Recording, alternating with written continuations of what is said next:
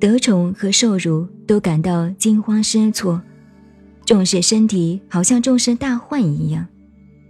什么叫做得宠和受辱都感到惊慌失措呢？得宠乃是下等的，得到恩惠感到心惊不安；失去恩惠也觉得惊恐慌乱。这就叫做得宠和受辱都感到惊慌失措。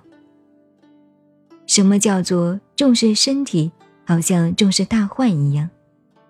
我所以有大患，乃是因为我有这个身体。如果没有这个身体，我会有什么大患呢？